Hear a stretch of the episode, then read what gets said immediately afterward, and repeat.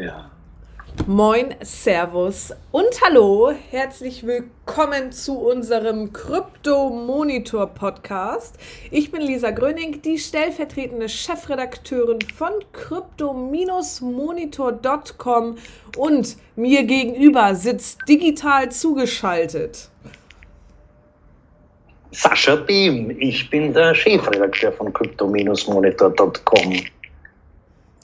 Genau, genau, genau. Und Sascha, wie ich sehe, du sitzt dort in einem leichten T-Shirt. Bei dir wird die Sonne vermutlich genauso scheinen wie bei mir hier in Hamburg und wie auf unserem Coinradar.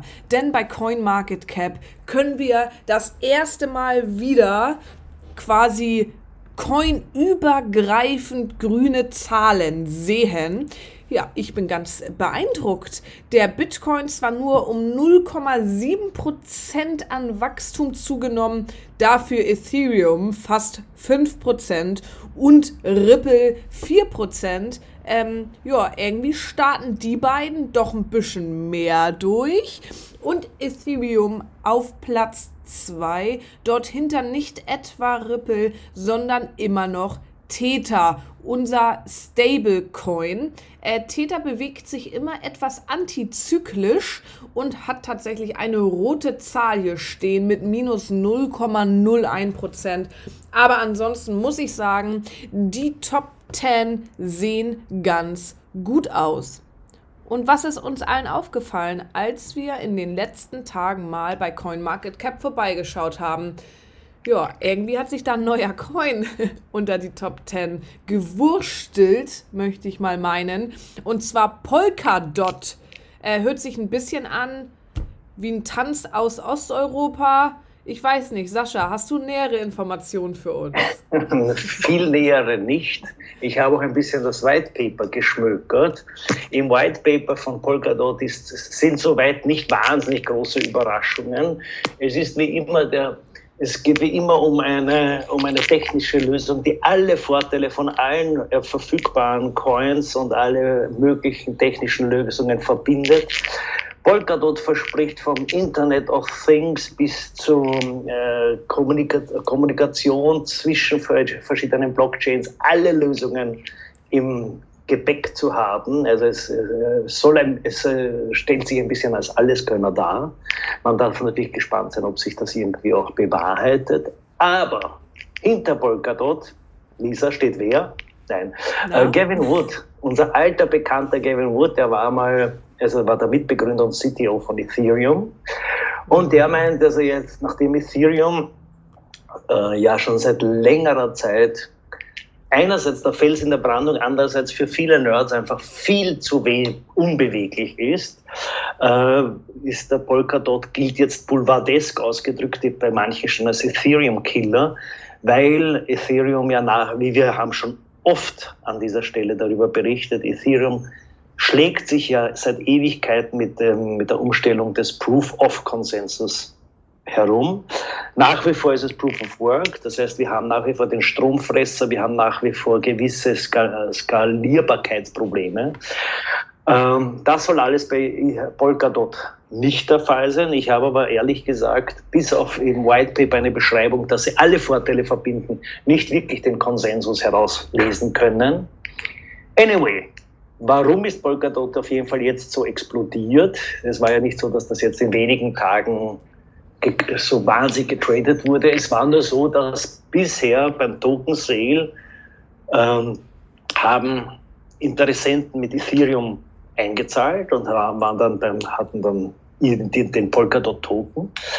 Äh, und der Dot Token ist jetzt getradet worden. Also der wurde jetzt frei, Binance, Ruby und Kraken und solche Exchanges haben den jetzt begonnen zu traden.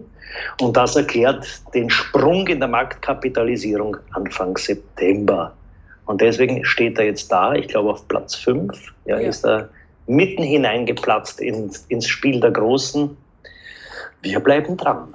Wir bleiben dran und kommen wir vom polnischen äh, Tanzcoin einmal vielleicht zu Gaming, was mittlerweile auch auf der Blockchain stattfindet. Und zwar auf keiner geringeren als auf der Litecoin Blockchain. Es gibt ein neues Online-Game, Leute. Wenn ihr Bock darauf habt, das heißt Lightbringer ähm, ja, bisschen wie Lichtbringer oder halt auch Litecoin-Bringer, denn das Spiel basiert komplett, wie eben schon gesagt, auf der Blockchain und ihr zahlt auch mit Litecoin, könnt diese dann aber natürlich wieder in Fiat-Geld umwandeln. Äh, bedeutet, ihr holt euch das Game und schon wenn ihr einen Charakter erstellen wollt, wie ein Krieger, Helden oder was auch immer ihr gerne sein möchtet virtuell, ähm, müsst ihr schon mit Litecoin zahlen und dann führt euch das Game quasi mittels Klicken. Ihr kennt wahrscheinlich alle diese wilden Menschen, die irgendwo sitzen und ganz doll auf ihr iPhone klicken. Ja, genau so ein Spiel ist es nämlich auch. Ähm, Idle Game heißt das auf nerdig. ähm, und dieses Idle Game ähm, ja, führt euch dann durch verschiedene Welten und ihr könnt Ausrüstungen etc. sammeln, bekommt dafür im Gegenzug dann Belohnungen und die kann man dann natürlich auch einzahlen lassen, umtauschen in Fiat-Geld. Das Ganze, was ihr dafür tun müsst, ist natürlich ein monatliches Abo abschließen und auch hier ein bisschen Geld reinpumpen.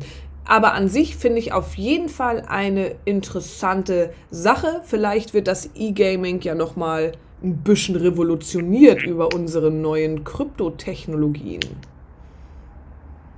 Schön hast du das zusammengefasst. Ähm, ich muss übrigens noch nachhaken. Und auch wenn ich meine Vizechefin nur selten korrigiere, ich habe gerade nachgelesen, Polka ist in der Tat aus Tschechien, Österreich, Deutschland Herkunft, laut oh, Wikipedia. Entschuldigung, Entschuldigung. Fix ist es, es ist ein Zweivierteltakt, aber das, das würde jetzt zu weit führen. ähm, wenn wir schon bei Österreich sind, da gibt's, hat uns jetzt eine Meldung ereilt, die, da könnt, das könnte recht interessant werden, wie das weitergeht. Und zwar hat da ein Fintech-Unternehmen äh, namens CoinPenion in Wien eine Pre-Seed-Investment-Runde mit doch über 300.000 Euro Kapital aufgestellt und scharrt in den Startlöchern. Das Ding, wie gesagt, heißt CoinPenion, äh, coinpenion.com. Ähm, es ist eine äh, wird ein digitaler Vermögensmanager für Kryptowährungen. Hm, mhm. Was kann das wohl heißen? Ähm, ich bombardiere gerade die zuständige Pressestelle mit Fragen. Ihr werdet sicher ein, eine Art Interview oder News und Update auf crypto-monitor.com im Bilde lesen. Äh, digitaler Vermögensmanager heißt wohl ein automatisiertes Portfolio-Management für Investoren und es verspricht, dass das alles ganz easy geht für jeden, der sich mit Kryptowährungen auskennt oder auch nicht auskennt. Man kann risikolos äh, investieren. Es gibt auch schon recht appetitliche Grafiken, die zeigen, äh, wie risikolos es dort zugeht, weil man sich automatisiert das Beste aus den verschiedenen Coins rausholen soll. Man darf gespannt sein. Äh, ich, wie gesagt, wir halten euch auf dem Laufenden. Was vielleicht ganz interessant ist, ähm, an Bord ist auch ein gewisser Frank Westermann, Insider der Startup-Szene, durchaus klingender Name und bekannt. Der war ein Founding-Member von MySugar, die wiederum ja einen spektakulären Exit an Roche hatten. Also da, da dürfte genug Spielgeld vorhanden sein, um eben mit Coinpanion einmal wieder was Neues zu starten. Mhm. Mhm. Hup, hup, ich hup mal dazwischen, denn ich habe auch noch ein paar News aus der Automobilbranche. Oh ja, äh, wir hatten auch schon mal elegantere Überleitungen, aber wie dem auch sei. Und zwar gibt es seit September eine neue Richtlinie der EU. Das bedeutet, dass nun Fahrzeugher Fahrzeughersteller quasi genauere Auskunft geben müssen über ihre Fahrzeuge, Fahrzeugteile etc., um gewisse Sicherheits- und Umweltstandards zu erfüllen.